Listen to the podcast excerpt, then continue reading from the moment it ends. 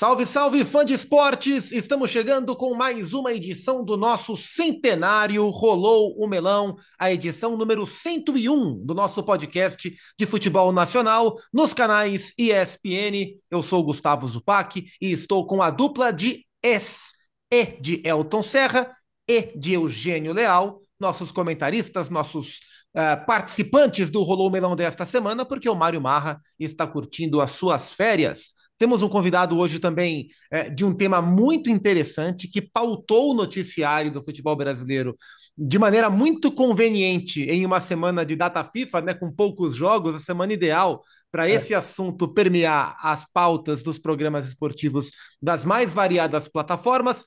A gente vai contar já já. Antes, deixa eu dar um boa tarde, uma boa noite, um bom dia, um olá ao Elton Serra. Fala, Elton. Tudo bem, Zupac?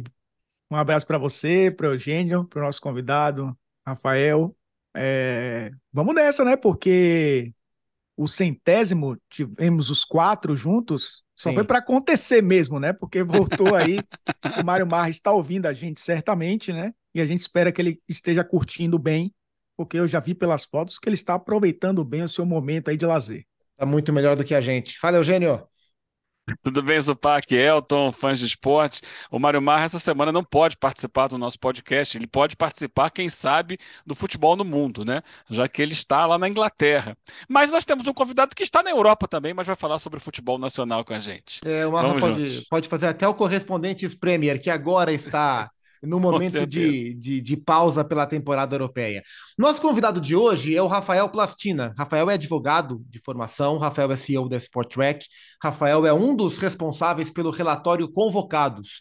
Relatório Convocados pautou o noticiário na última semana porque ele nos escancarou, esfregou na nossa cara receita, dívida, investimentos dos clubes brasileiros algo que eu achei muito interessante, o perfil do consumidor de futebol brasileiro, muita coisa divertida, além de interessante. O Rafael, vocês foram tão bem que vocês foram parar até no The Wall Street Journal. Vocês estão importantes, hein, Rafael? Bom, pessoal, obrigado, obrigado pelo carinho, obrigado pelo, pelo convite. É um prazer estar aqui com vocês, com sua audiência. É verdade, a gente tem tentado inovar um pouco né, no relatório que o César começou há algumas décadas atrás. É, com a nossa união nos convocados, eu já tinha Sport Track também, produzindo muitos dados, medindo o consumo no, no Brasil, e a gente pensou, por que não dar um passo a mais, né? Então, a gente, desde o ano passado, a gente traz dados também de consumo, também de história do futebol, muita coisa também internacional. Então, vai ser um prazer bater um papo com vocês aqui hoje. O Rafael, você tem a impressão, é, porque assim, o relatório foi divulgado e de fato chamou muito a atenção, e não só da gente, a, a, gente percebeu que o público, os torcedores também compartilharam várias matérias que traziam o endividamento do Clube X, o potencial de receita do Clube Y e tudo mais.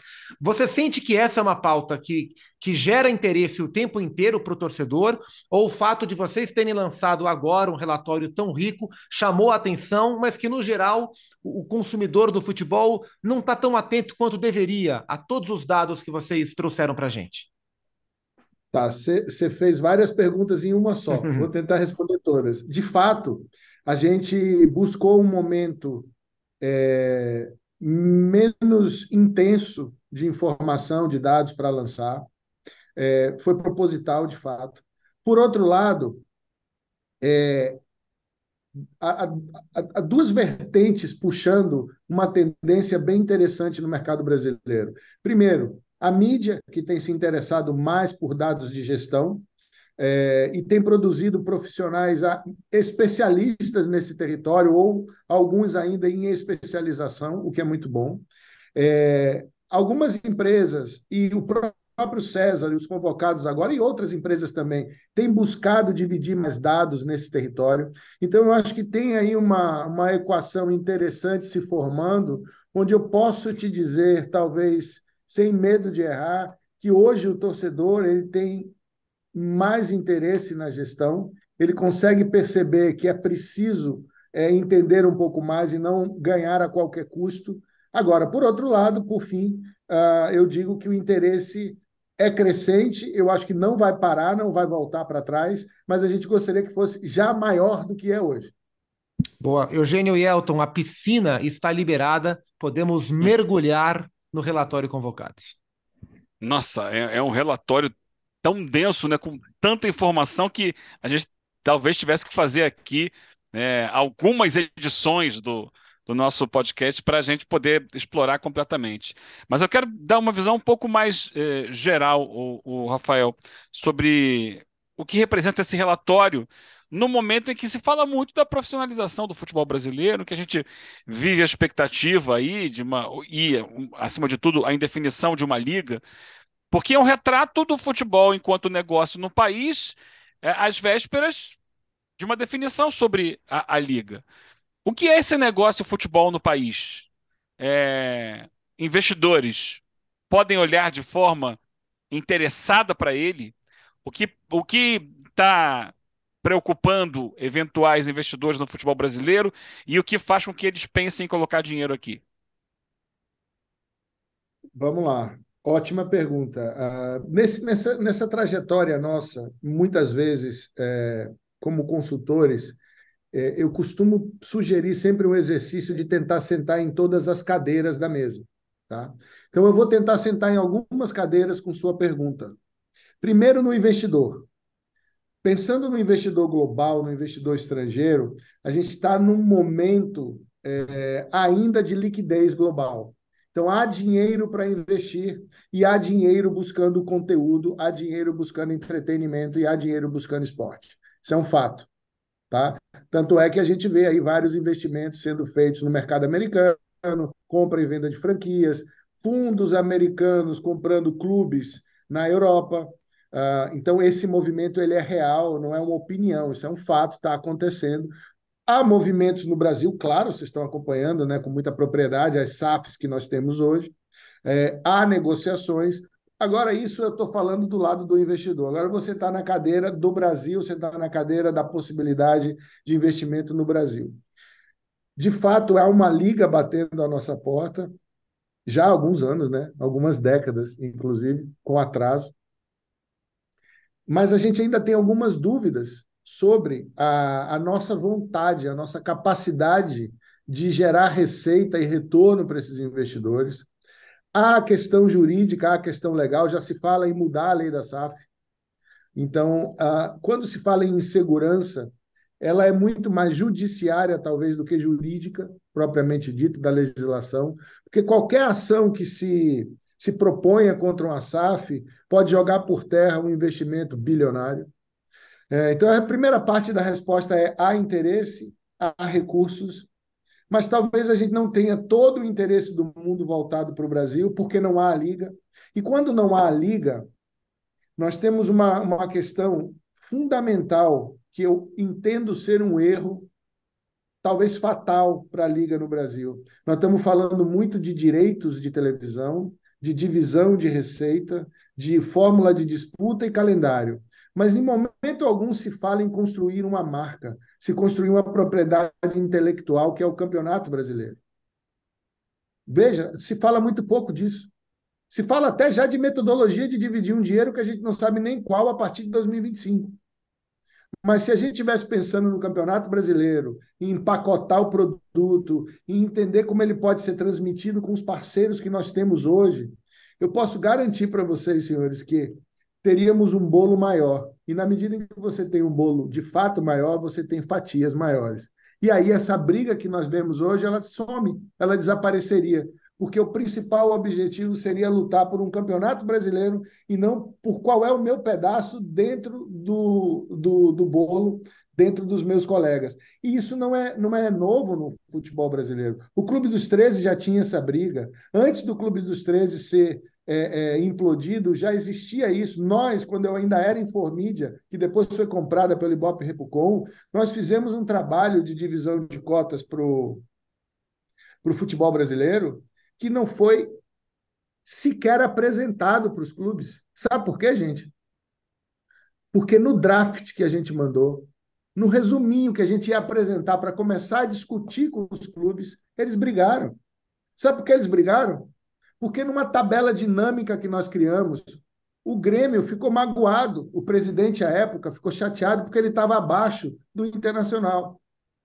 Então, se, se é assim que funciona, e me parece que é assim até hoje, vai ser difícil a gente ter uma liga com o seu propósito maior, que é ter um bolo, uma propriedade intelectual, um campeonato que seja não só nacional, mas internacional e desejado pelo mundo inteiro. Rafa, é, o Eugênio trouxe aí uma visão mais holística, eu vou mais para o recorte, né? Eu acho que o podcast é interessante claro. por isso, porque a gente pode ir e voltar, e aí a nossa audiência não foge, né? A gente acaba trazendo questões mais gerais e questões mais específicas, e eu, eu vou pegar esse seu gancho aí de liga e, e trazer alguns exemplos que até tem nesse relatório, né? Que são os clubes do Nordeste. É, o, o Nordeste já tem sua liga, né? A Liga do Nordeste, apesar de estar rachada aí nos últimos anos, inclusive, mas é uma liga que se criou e fortaleceu muitos clubes, né? E nessa, nesse relatório tem é, Fortaleza e Ceará, que, é, fazendo comparação, né? 21 e 22, o Bahia ainda não estava na Série A, e é, tem, tem um, uma parte do relatório onde, onde faz a, a relação receita versus é, rendimento esportivo, né? E a gente viu que poucos times é, tiveram rendimentos esportivos abaixo do que a receita projetada na, na temporada. Né? E, e, e, o que significa que a grana faz muita diferença quando você disputa um campeonato brasileiro. Muitos ficaram um pouco abaixo, mas do, desses times, só o Ceará, por exemplo, estava né, acima e, e acabou tendo um rendimento abaixo, que culminou, inclusive, no rebaixamento do Ceará. Mas a gente vê equipes que, é, clubes, né, que têm receitas aí um pouco maiores do que anos anteriores, mesmo em situação de pandemia, né? Que tem que ser levado em consideração. Como você enxerga os clubes que, que outrora eram distantes, né? Principalmente do ponto de vista de competitividade, porque pontos corridos se afastaram bastante, né? O Bahia já foi campeão brasileiro no outro formato, o esporte também. Hoje estão muito distantes, mas a gente vê o Fortaleza, por exemplo, já disputando duas Libertadores consecutivas. É, qual o caminho, né, para que essas equipes, é, mesmo nesse nesse sistema rachado do futebol brasileiro que temos? É, qual o caminho que eles podem percorrer para brigar né, na parte de cima da tabela das competições nacionais? Elton, você já respondeu.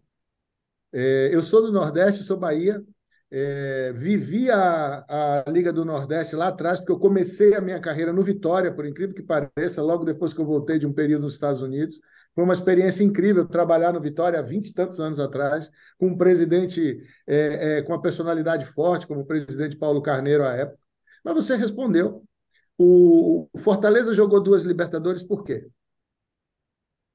Porque a gestão encaixou. A gestão é boa. A receita é muito menor, muito menor do que os outros. E ela vai ser muito menor do que os outros, talvez para sempre. Porque hoje, senhores, a gente tem uma realidade de Flamengo, de Palmeiras, é, do Corinthians, de outros clubes que se destacam em receita já há algum tempo. Talvez o Corinthians agora não performe como, como performou antes, mas a qualquer momento a gestão encaixa de novo. É Atlético Paranaense com menos receita, a, a gestão encaixou há muito tempo há muito tempo. Se você conversa lá com Petralha, com, com os diretores, esse é um projeto muito antigo deles. E eles têm cumprido a risca.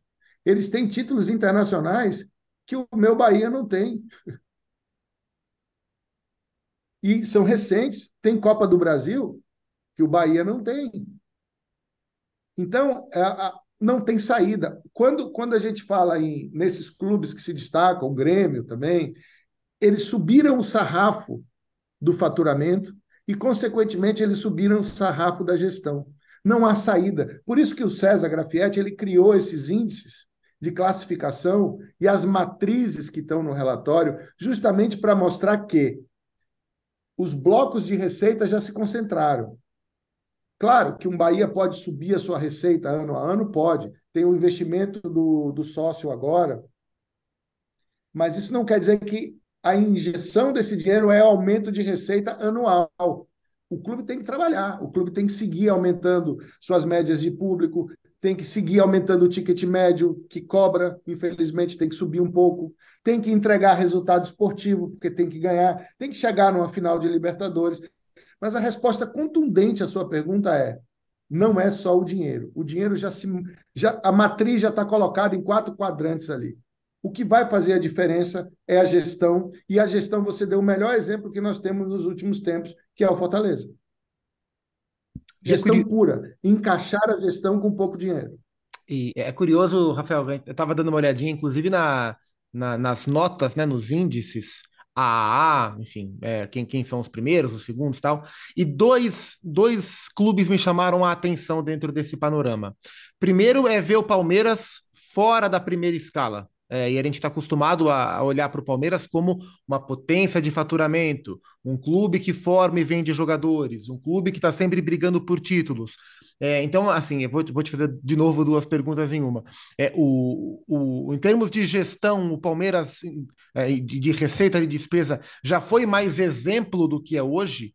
E a grande surpresa para mim é o Goiás colocado entre os clubes de melhor gestão no Brasil, e isso é muito pouco falado, né?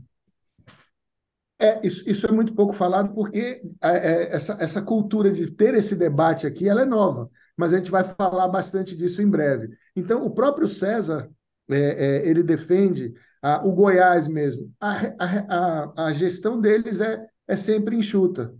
Mas quando a gestão é enxuta com pouco dinheiro e ela é boa, não necessariamente ela vai trazer resultado. Hoje a gente conversava aqui numa reunião, dizer, imaginemos que os 20 técnicos, melhores técnicos do mundo, fossem treinar é, os 20 clubes da La Liga. Teríamos rebaixados, teríamos aqueles que não iam jogar as Copas Europeias, teríamos um campeão teríamos alguns felizes jogando ali a Champions League. O, o esporte é isso.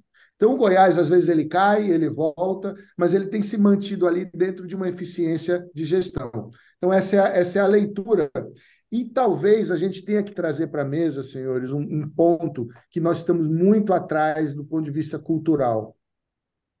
Todo ano, em janeiro, os 20, 25 principais clubes do Brasil dizem para os seus torcedores que eles vão ganhar título naquele ano.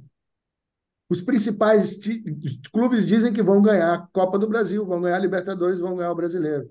Só que isso é uma mentira por natureza, porque nós temos três, três títulos: a Libertadores, a Copa do Brasil e o Brasileiro. E nós não temos é, é 15 para dar. Então, na Europa, isso é diferente. Os clubes sabem, os perdão, os torcedores sabem o que esperar do seu clube há muitos anos. Então, por isso que os estádios estão cheios, mesmo quando o clube não performa bem. Por isso que as, a, a, torcida não é tão revoltada como é no Brasil. Então a gente precisa mostrar para o nosso torcedor, e aí eu vou falar do meu clube para que nenhum outro clube se ofenda, nem os meus pares se ofendam comigo, mas eu não espero do Bahia, hoje, nesse início de SAF, nenhum resultado melhor do que se manter na Série A.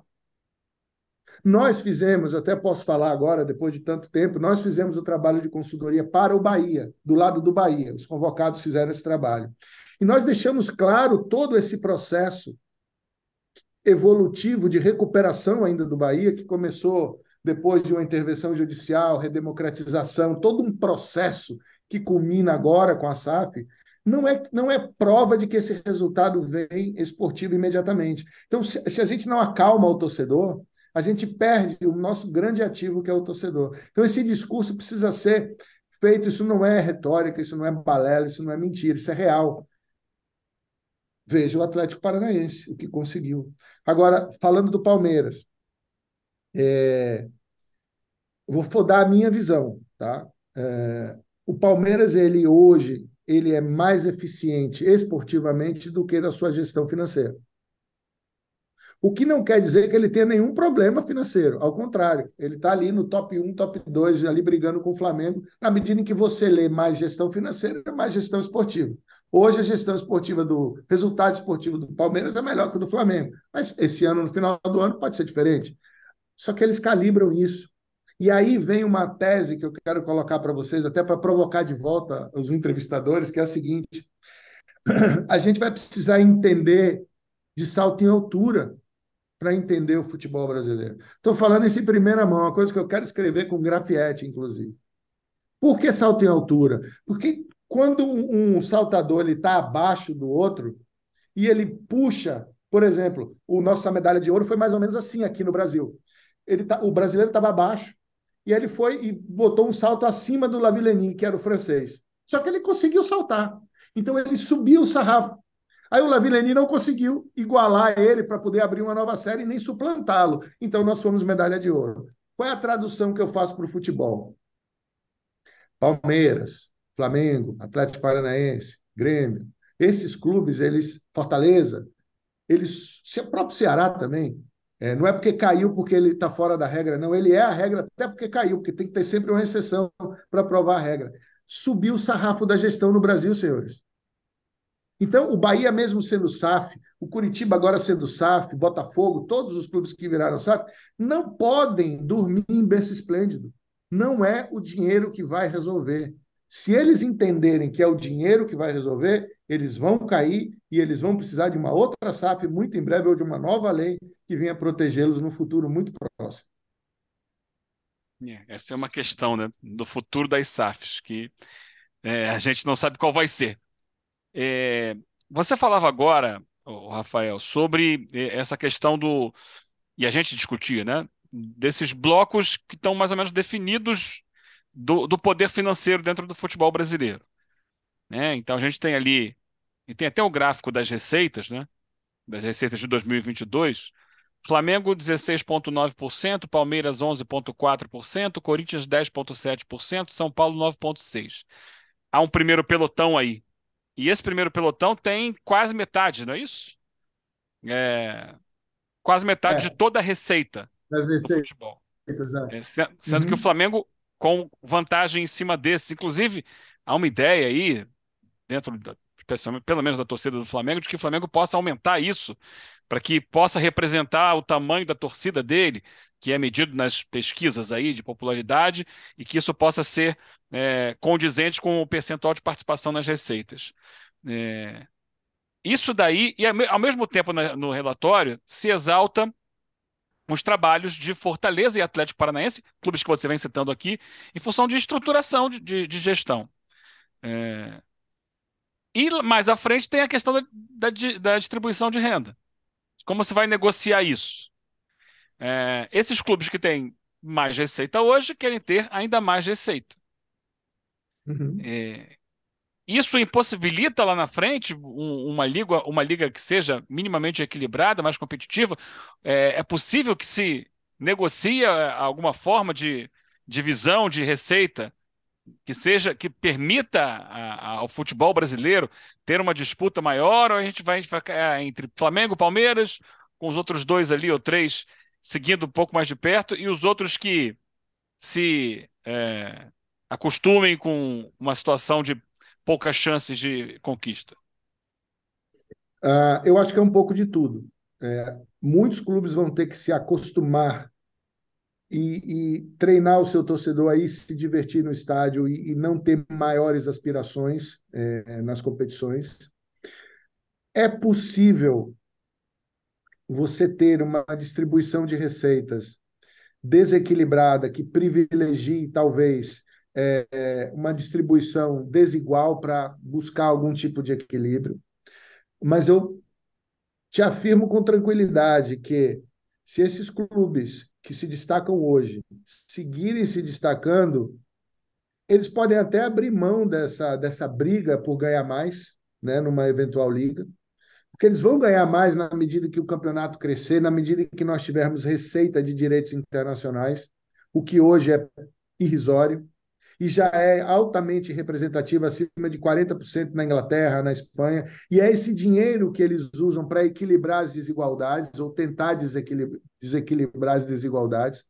Só que se Flamengo, como você bem falou, seguir trabalhando bem, Palmeiras e outros clubes, principalmente os do eixo Rio-São Paulo, essa distância ela vai ser intransponível. Não, não vai ser distribuindo novas cotas que a gente vai igualar a receita. Acho que isso nunca mais vai acontecer no cenário nacional pela competência, pela gestão, porque esses clubes subiram sozinhos o sarrafo para os outros. E os outros não perceberam. E aí tem um ponto importante, que também é intransponível. De fato, a torcida do Flamengo é a maior torcida do Brasil. Ela gira ali sempre em torno de 22%, 24% da população brasileira nas receitas. E a gente faz essas pesquisas há 200 anos e outros institutos também fazem essas pesquisas e a variação ela é muito pequena, muda um pouco aí de acordo com a metodologia. Uh, uh, algumas mais profundas dão uma margem menor, algumas menos profundas, a variação é um pouco maior. É, eu não, eu não, eu, de novo, eu vou, eu vou, eu vou talvez ser repetitivo, mas eu acredito muito na diferença pelo encaixe da gestão, pela continuidade da boa gestão, mas eu não acredito mais nenhuma canetada que venha a, a tirar essas diferenças. Agora, claro, tem um meio da tabela ali, tem um bolo, né? Por exemplo, o Cruzeiro tem uma grande chance de se reestruturar, o Bahia tem uma grande chance de dar um salto a mais. Isso foi muito discutido no nosso trabalho para eles. Ser ou não ser SAF? O que acontece se não virar SAF? Porque o, o, o trem está passando, gente.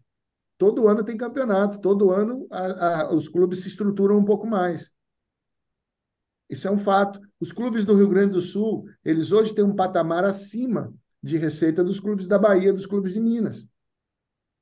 Então, a tendência, se eles mantiverem essa estrutura, mantiverem o seu crescimento, é eles beliscarem algumas coisas. Tanto é que o Grêmio é historicamente um clube de Copas. Né? Então, daqui a pouco o Grêmio belisca uma Copa do Brasil novamente. E vejam. Se me permite, só claro. encaixando uma outra questão dentro de, desse, desse cenário. Também no relatório, há a indicação de que as receitas com vendas de jogadores cada vez têm um impacto menor no, no geral da arrecadação dos clubes brasileiros. Há muitos clubes que sobrevivem a tempos disso, sem uma grande gestão é, é, quem se, se, agarra a esse tipo de receita também a tendência é que tenha mais dificuldade. É isso. Bem lembrado. A, a, o, o poder de equilíbrio de venda de jogadores tem diminuído. Então, essa é uma linha de receita que ela está sendo pressionada pelo mercado internacional. Os jogadores brasileiros que fazem sucesso hoje na Europa ou que despontam, nós somos líderes de transferência, mas esse dinheiro já não fica mais aqui fica muito mais já na, na, na ponte, né, no segundo clube, no terceiro clube, até ele despontar na Europa. Isso é um trabalho que a gente já tem mapeado também, e de fato, você lembrou muito bem, é uma, uma, uma, uma pressão que não vai aliviar, porque cada vez menos dinheiro ficando na, na, na, na linha de receita de venda de jogadores. Então, pra, só para fechar, eu acredito que a gente pode ter uma liga que busque é, mais receita para os clubes, Acredito que ela pode ter uma visão mais democrática de tentar criar algum tipo de equilíbrio, mas não vai ser suficiente para se equilibrar pelo dinheiro. Não vai acontecer. Você pode ter equilíbrios ou diminuições de gaps por gestão. Mas o dinheiro é decisivo para estabelecer um, um escalonamento de forças. Sim, que já está estabelecido. Exato. Exato. É que, eu não, é que eu não vejo, e aí a gente pode fazer algum tipo de exercício. É, é, a gente não vê também uma democracia sendo exercida aí nessa distribuição, tipo Robin Hood, né? Que ele vai, uhum. vai tirar 80% do dinheiro e vai distribuir para os mais fracos. Aí não, os grandes não vão deixar também. É, é, vai haver uma, uma desproporção aí tentando equilibrar, mas ela jamais vai ser suficiente para colocar, e aí eu vou não quero que se chateiem comigo, mas não, vão não vai colocar Flamengo e Vasco no mesmo patamar de receita. Só que quem, quem esqueceu de olhar isso não foi o Flamengo, quem esqueceu de olhar isso foi o Vasco. Né? Nós temos que lembrar disso, né, gente? E aí, rapaz, vou fazer até uma provocação com relação a isso, porque você fala e parece acreditar numa liga mas ao mesmo tempo traz para a gente que clubes saudáveis, né, clubes que estão gerando so, suas próprias receitas, eles conseguem caminhar talvez aí e, é, com as próprias pernas e olhem para trás e percebam, olha, eu não quero que eles enriqueçam não, porque eu vou continuar sendo o vencedor. E, e a gente sabe que o futebol, e não é, é só no Brasil, né, é, é, reflexo da nossa sociedade. A sociedade nunca se entendeu como liga, digamos assim, né? Isso vai na política, uhum. vai na economia, vai em tudo. É, e acredito que isso só vai acontecer quando todos estiverem na lama, porque aí todo mundo sem dinheiro, vamos nos juntar aqui para tentar ganhar algo. Foi o que aconteceu com os clubes do Nordeste, né? Vamos ter que competir com os outros clubes do Brasil de alguma forma, porque todos viviam a mesma situação. e já tivemos várias experiências de liga aqui e uma das últimas, inclusive a primeira liga, que foi implodida né, pelos clubes no meio de um torneio. É, o que faz a gente acreditar que, de fato, a partir de agora, a gente pode ter uma liga que vá funcionar é, com tudo que a gente tem dito até agora?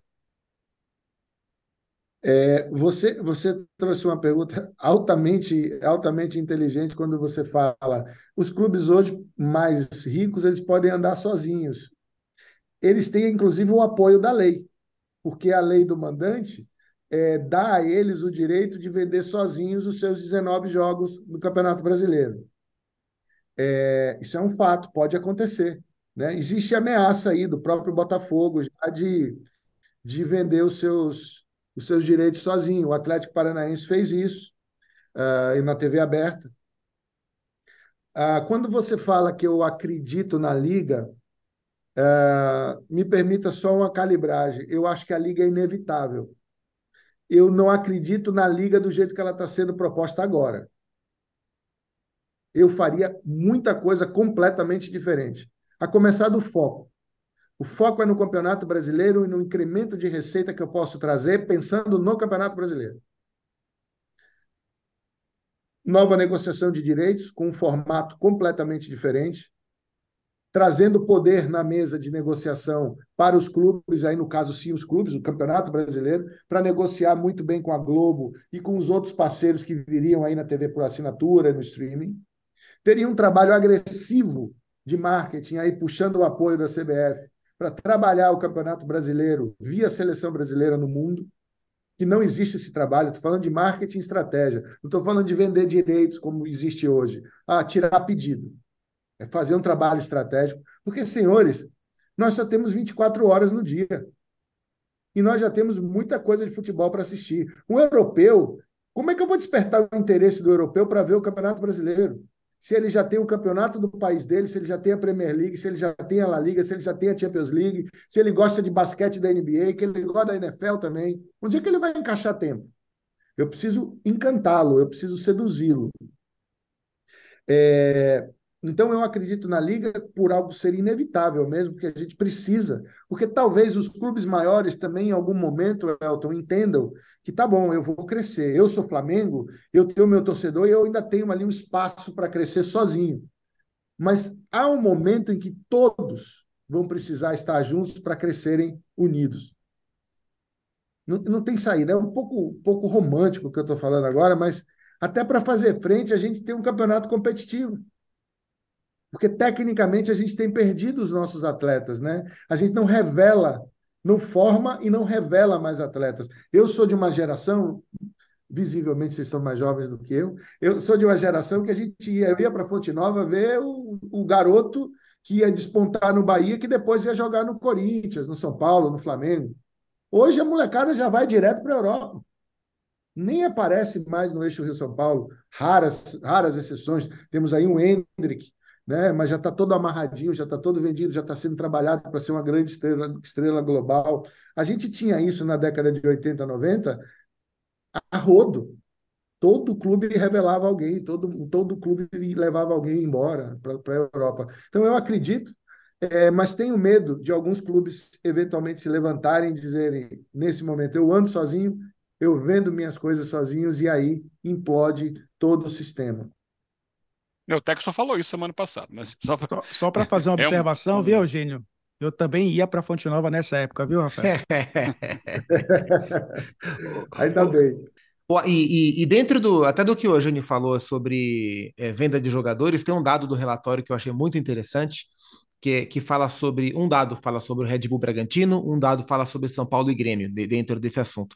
O Red Bull Bragantino é o time da Série A que menos depende da venda de jogadores para fechar a sua receita. E eu acho isso muito legal, porque isso casa com o que o clube propaga da sua ideia. Mas muita gente tem a ideia que a existência do Red Bull Bragantino é para vender jogadores para a, a, a, a matriz, né? Para que, que a o interesse da Red Bull em montar um clube no Brasil é contratar jovens e vender jovens. E na verdade não, né? Eu já ouvi isso do próprio Thiago Escuro. É, então ainda CEO do, do Bragantino, que o interesse da Red Bull no Brasil é usar o futebol para vender latinhas. Tudo que eles querem é vender mais latinhas. E eles querem construir uma ideia de um time jovem, com uma ideia de futebol agressiva, com energia, para conversar com a linha de produtos, mais do que vender jogadores, né? É, é, é, a construção de uma ideologia. Por isso que a Red Bull investe em esportes radicais, salto de helicóptero, aquelas maluquices todas que os caras fazem mundo afora. Então, Fórmula acho inter... 1, né? Fórmula 1, velocidade, energia. É por isso acho que muito interessante ver como o Red Bull Bragantino vende pouco para fechar o seu faturamento. Muda um pouco a ideia que as pessoas têm do clube. Em contrapartida, São Paulo e Grêmio são os clubes de Série A que mais dependeram da venda de atletas para fechar o seu faturamento de 2022. Fica sempre a dica, porque não é o tipo de receita que é regular. Você não vai ter craque sempre né, no seu celeiro. Mas, mas a minha pergunta para você, Rafael, é sobre outro tema do relatório que eu gostei bastante, que é a relação bilheteria versus sócio-torcedor. E a gente teve em 2022 a inversão da, dessa pirâmide, né? Com a bilheteria gerando mais recurso do que os sócios torcedores, diferentemente dos outros anos. Você consegue fazer uma leitura por quê? Se há algum motivo específico que gerou essa inversão? Difícil, difícil cravar, mas me permita só um comentário em relação à Red Bull. É, vender latinha é tão legal que eles encontraram até um negócio novo, né? Criar propriedades intelectuais como clube de futebol, Fórmula 1, equipes de outras, de outras categorias, que é. virou um negócio para eles também. Né? Isso é, esse é um case, talvez, sei lá, intransponível no mundo né, do que o, o, o pessoal lá da Áustria fez. Bom, entrando na sua, na sua pergunta, é difícil cravar o, o, comportamento do torcedor, ainda mais tendo tanta informação como a gente tem aqui na Sport Track. Só que tem, tem algumas coisas acontecendo no mercado que eu acho que a gente pode tentar explicar um pouco esse fenômeno que você, que você leu no relatório. Bom, primeiro, a, a, as nossas taxas médias de ocupação nos nossos estádios eram muito baixas. Hoje giram em torno ali de 50%, 50 e pouquinho por cento, 49%. Então, nós temos meio estádio para encher ainda, em média. Mas tivemos uma Copa do Mundo. Temos equipamentos novos e alguns equipamentos até que não foram usados na Copa, que são novos também. Alguns clubes de massa passaram a ter melhor performance esportiva, o que, historicamente, para uma cultura como a brasileira, traz mais público. Então, essa curva, nesse sentido, ela vem aumentando. Melhores espetáculos, melhores equipamentos, melhores resultados esportivos. Quando você olha para o comportamento desse torcedor na mídia e em relação ao futebol, também você vê, e esse dado está lá no relatório, na parte de consumo, que hoje se prefere mais futebol do que antes, se pratica mais futebol do que antes e se consome mais futebol do que antes na mídia também. Tudo isso junto vai empurrando mais gente para o estádio também. Quando você faz a comparação com o sócio-torcedor, aí a coisa fica um pouquinho mais difícil de subir no mesmo nível, porque tem a questão da performance esportiva que impacta o sócio-torcedor, isso é um fato. Tem a questão econômica, porque você tem que pagar ali todo mês, todo ano, então é fácil também a gente desistir. Então, eu, eu vejo esse fenômeno como natural, eu não acho que é, é um, um, problema do sócio-torcedor, apesar de eu ter uma crítica com o sócio-torcedor dos clubes. Os clubes mudam demais os programas. Por que, que a gente tem benefício com milha, com pontos, e a gente usa, a gente guarda no nosso cartão de crédito? Porque ninguém muda o programa, né? A gente aprendeu, a gente tem uma cultura disso. Toda hora o clube muda o seu programa de sócio-torcedor. É o modelo que é diferente, é o benefício que é diferente, é o fornecedor que é diferente, e isso precisa de cultura. Eu me lembro quando a gente fez o, o primeiro sócio-torcedor lá no Vitória, lá, primeiro não, o nosso sócio-torcedor lá no Vitória, chamava Vitória Mania, inclusive eu achava o nome muito legal. É... O financeiro me disse uma coisa: a gente vendeu 3 mil sócios naquele ano. Ele falou: Isso é uma porcaria esse resultado foi horroroso, vocês são os fracassados. Aí eu olhei para ele e disse: Mas espera aí, qual é a referência que você tem anterior para dizer que 3 mil é, é uma porcaria, é um fracasso? Porque aí eu fui para o território dele, né? Eu fui falar de número. Aí ele parou, me olhou: É, eu não tenho uma informação. Então por que, que é um fracasso? Você criou uma expectativa. Né? E nosso sócio aqui, Grafietti, tem uma equação muito interessante, né? Expectativa menos realidade igual a frustração. Ele criou a expectativa lá no alto, a realidade se mostrou outra, ele se frustrou. Então, eu acho, eu, eu vejo essa, essa, essa, esse dado como um dado positivo. A gente está avançando e que os clubes agora precisam converter é esse lado positivo que você traz do aumento da, da bilhete do, do, do, do, da média de público, transformar isso em sócio torcedor e mantê-los. E aí entender como é a cultura do, de cada torcedor, que a cultura do torcedor do Inter é diferente da cultura do torcedor do Bahia, por exemplo. É natural isso. Que benefícios você oferece para manter esse cara dentro do programa? Então, eu, eu leio muito positivamente e tenho um alerta. Olha, programa de sócio-torcedor, melhor vocês educarem mais, terem mais continuidade, consistência, que vocês vão crescer também. O, o Rafael Plastina, é, é, eu vi um dado ali que me chamou a atenção, que não, não diz respeito diretamente aos chamados clubes grandes da Série A do futebol brasileiro, mas é um crescimento de quantidade de clubes em atividade no país de 2020 para cá, estabelecendo um recorde histórico. Né? Hoje são 722 clubes em atividade no futebol brasileiro. É... Tem um, um, um desenho de, de que perfil tem esses clubes? Porque, por exemplo, eu vou trazer aqui uma outra realidade que tem acontecido na América do Sul. Vou lá no Equador, Independente Del Vale. É, é um case de clube de futebol que a gente não vê por aqui. E, e num país muito menor, com muito potencial muito abaixo do, do Brasil, né? É, é, e inclusive acabaram de comprar um clube na, na Colômbia, né? O Atlético Huila. É, que, que perfil é esse de clubes que estão surgindo ou que estão retomando atividade no futebol brasileiro? A gente já conversou aqui esse ano, né, Zupac? Com empresários e com cases de, de clubes de empresários, como aqui o São Bernardo, como com o técnico do Cascavel, né, lá no, no Paraná. A gente sabe que tem clubes como a, aparecendo no Amazonas, tem o Retrô em Pernambuco. É esse o perfil? Como é que é, é esse crescimento? E para onde pode levar? É. Bom, de novo, aquela coisa de sentar em cada cadeira do ecossistema. Né? Você conversar com, com um empresário de atletas, ele tem uma visão sobre esse cenário. Se você olhar para pessoas que têm dinheiro, é, que venderam uma startup por milhões, perdão, e acreditam que podem transformar o futebol, se você tentar juntar tudo isso, o que está surgindo no Brasil é, são clubes é, pequenos, começando atualmente do zero ou ressurgindo de antigas tradições, para tentar formar atletas, para tentar mudar a gestão e, e redistribuir a, a captação e a peneira e o scouting de atletas no, no Brasil. Porque se você olha para os números da FIFA, a gente é líder. É quem mais vende, é quem mais transfere, é quem mais gera receita no todo. Né? Só que se você olha com lupa, inclusive o próprio relatório da FIFA mostra do detalhe que o dinheiro não fica aqui. Então, o que, que é melhor você ter no Brasil? É um clube que tem as suas limitações geográficas, ou um time de scouting que vai conhecer e vai ver todos os atletas que estão jogando nas divisões de base, é, nos clubes menores, espalhados pelo Brasil.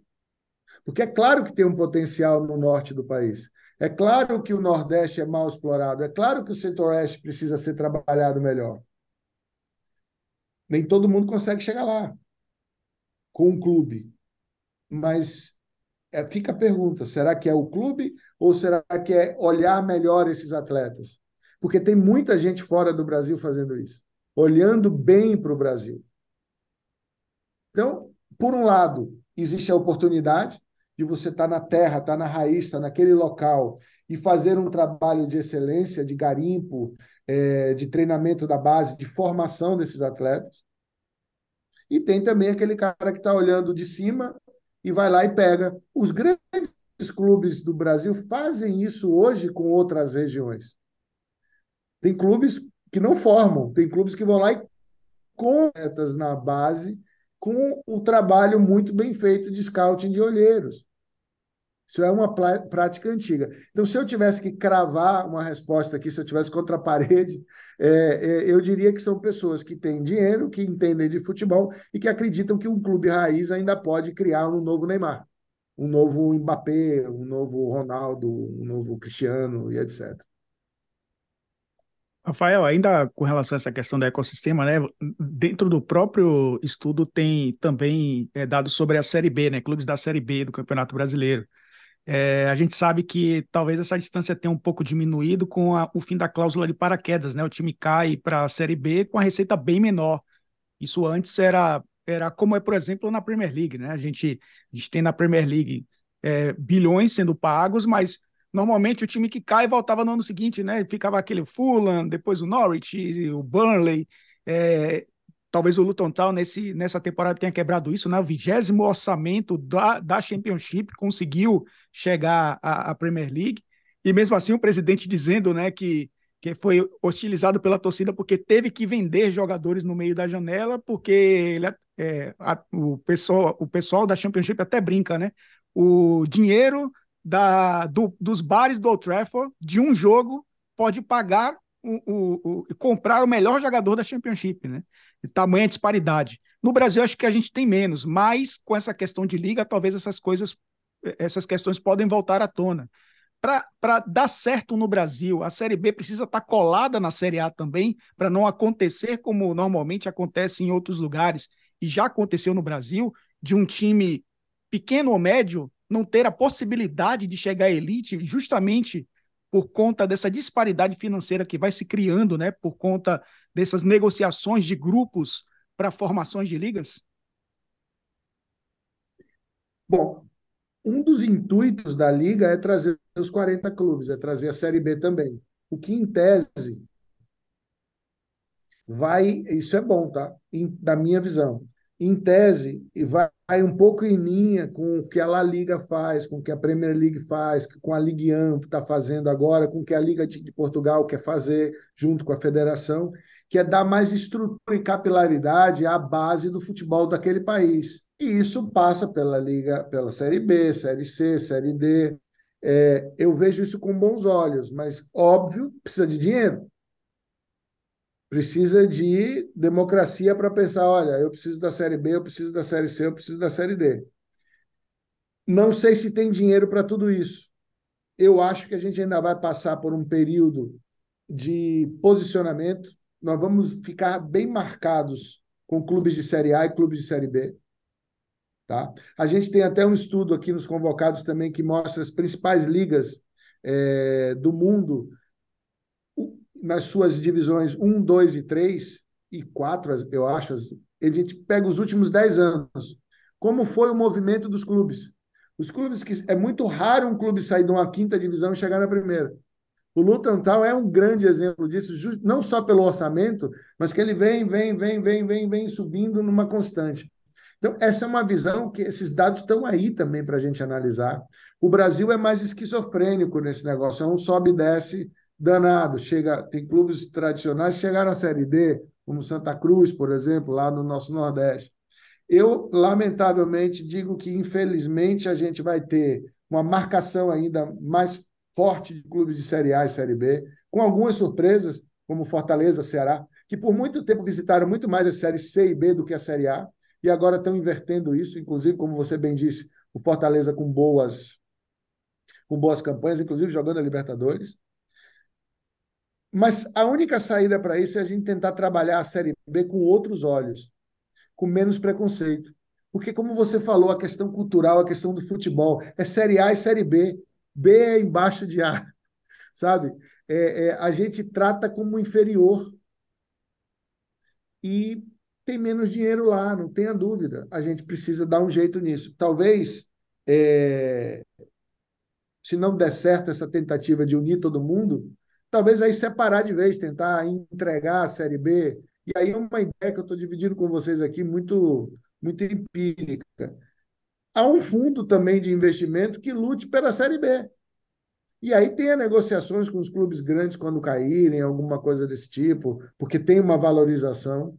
Ah, mas a tendência, Elton, é a marcação ainda mais de clubes ficarem mais tempo na Série B, mais tempo Série. Inclusive, tem um ponto aí que a gente não falou, é, mas estados bipolares, como Bahia, como Minas Gerais, como Rio Grande do Sul, é importante que os seus dois grandes estejam bem. É péssimo para o Vitória não está no bom momento. É péssimo para o Atlético Mineiro, o Cruzeiro está no mau momento. É péssimo. Sempre foi. E se você olhar por estado, o Brasil era muito mais homogêneo no futebol. Nós tínhamos Pernambuco, Bahia, né, com mais força. Né? Nós tínhamos ali o eixo Rio-São Paulo, Sul, Minas. Minas desgarrou um pouco. Rio Grande do Sul se mantém ali mais colado. Tivemos, ah, um lado bom, tivemos o, o Paraná crescendo bastante. Mas fora isso, Pernambuco desgarrou, Bahia desgarrou, Minas perdeu força. E aí a gente perde um pouco aquela coisa da identidade nacional. E aí você vai, de fato, fragmentando cada vez mais e enfraquecendo as séries menores, B, C e D. É, é, é um, é um raio-x muito profundo do futebol brasileiro. A gente poderia ficar horas e horas e horas. O Rafael está na Europa, e se a gente ficasse horas e horas e horas, quer dizer que ele ficaria a madrugada inteira falando. A madrugada inteira falando. Ainda está dia aqui hoje. É, nada como o verão europeu. São 300 páginas de relatório, é, é, é, é tudo muito interessante e, e é uma ferramenta para o nosso trabalho, né? Então, assim, em vários, várias outras pautas que vão surgir durante o ano para a nossa cobertura, a gente vai recorrer ao relatório convocados, porque lá tem muita coisa profunda e tem muito, e como eu falei, tem muitos dados interessantes. Eu vou só trazer alguns para a gente fechar sobre hábitos de consumo do torcedor. E eu acho isso muito legal. Por exemplo, fã de esporte, o torcedor do Inter é quem mais tem chuteiras. 45% das chuteiras, e, a, e aqui não é propaganda, não, mas a Nike é quem lidera as chuteiras. O Cruzeirense é quem mais faz apostas. 45% da torcida do Cruzeiro faz apostas. Isso dá 12% a mais do que o segundo colocado, que são os torcedores do Bahia. Os cruzeirenses também, 61% deles iniciaram a prática de alguma atividade esportiva em 2022. É em primeiro lugar. 39% dos vascaínos praticam corrida de rua. São os maiores corredores do Brasil. 64% dos torcedores do Bahia jogam jogos eletrônicos e esportes, lideram, os, a galera do Bahia lidera os esportes. Os é torcedores... mais bebe também. É, deixei essa por último porque achei a mais relevante. Os do Atlético Mineiro, eu acho isso bem interessante, são os que mais lembram as marcas que patrocinam os seus clubes. 86% fidelização. E como disse o Elton, essa é a mais importante das estatísticas: 82% dos torcedores do Bahia bebem cerveja. Isso quer dizer que eles são felizes e eles lideram essa estatística mais do que Ou maravilhosa. depressivo, né? Bebe para afogar as mágoas também. Pode é, ter os dois sentidos é aí. É verdade. Pode dizer que está tudo bem ou que está tudo mal. É verdade. Rafael, é, eu queria agradecer. tomado bastante vinho aqui esses dias. Pessoal, é, eu, eu que agradeço o papo maravilhoso com vocês. Eu acompanho aí a carreira de vocês, né? Parabéns. Uh, isso que você, Gustavo, trouxe é um trabalho que a gente decidiu colocar na rua do ponto de vista só de consumo, viu que não tem ranking de torcida mais, que é justamente para passar essa mensagem. O ranking de torcida não vai mudar no Brasil, não mudou nos últimos 30 anos e não vai mudar nos próximos 30, tá? Mas o que a gente faz com os hábitos de consumo desses torcedores pode mudar o futebol brasileiro. Essa é a mensagem que eu deixo, deixo para vocês. É, é o clube pegar esse dado e trabalhar do ponto de vista de marketing, do ponto de vista mercadológico, conversar com a Nike, conversar com as cervejarias, conversar com as, as marcas de, de as empresas de aposta, ver como é que o torcedor ele reage, como é que ele lembra da marca, porque é aí que está o interesse do mercado em trazer mais receita para o futebol. Realmente. Eu deixo, é... deixo essa mensagem que é muito importante. Não adianta a gente ficar falando de ranking de torcida, não, Ranking de torcida já deu, já foi estabelecido na década de 80, não vai mudar nada. É, e divulgar ranking de torcida só vai gerar mais discussão de ódio do que propriamente algo prático para o futebol brasileiro. Rafael ano Plastina. Passado a gente foi bastante xingado. E eu tenho certeza que sim. Rafael Plastina é CEO da Sport Track, é sócio também dos convocados, um relatório muito profundo sobre o futebol brasileiro. Pude conversar com o Grafietti no Sport Center, na TV, e tive a honra de bater um papo também com o Rafael aqui no nosso podcast. Rafael, boa viagem, bons estudos, bom trabalho e boa sorte. Obrigado pelo conteúdo, viu? Obrigado a vocês. Eugênio, até semana que vem. Até a próxima. Um abraço, obrigado ao Rafael. Valeu, Elton. Valeu, Zupac. Valeu, Rafael. Parabéns pelo relatório. O Eugênio, inclusive, está fazendo um para a gente, né? Ele que mergulhou no mundo do, dos papais noéis. É. Ele está fazendo um relatório de 450 páginas. Ele mergulhou nesse mundo para trazer para a gente, né, Eugênio? Ah, Até a próxima. Você gostou da história dos papais noéis? É isso. Foi de esporte. Obrigado pela confiança em mais uma edição do Rolou Melão. Semana que vem a gente volta para abordar mais algum tema do nosso futebol brasileiro que nos rende tantas pautas. Um grande abraço e até a próxima.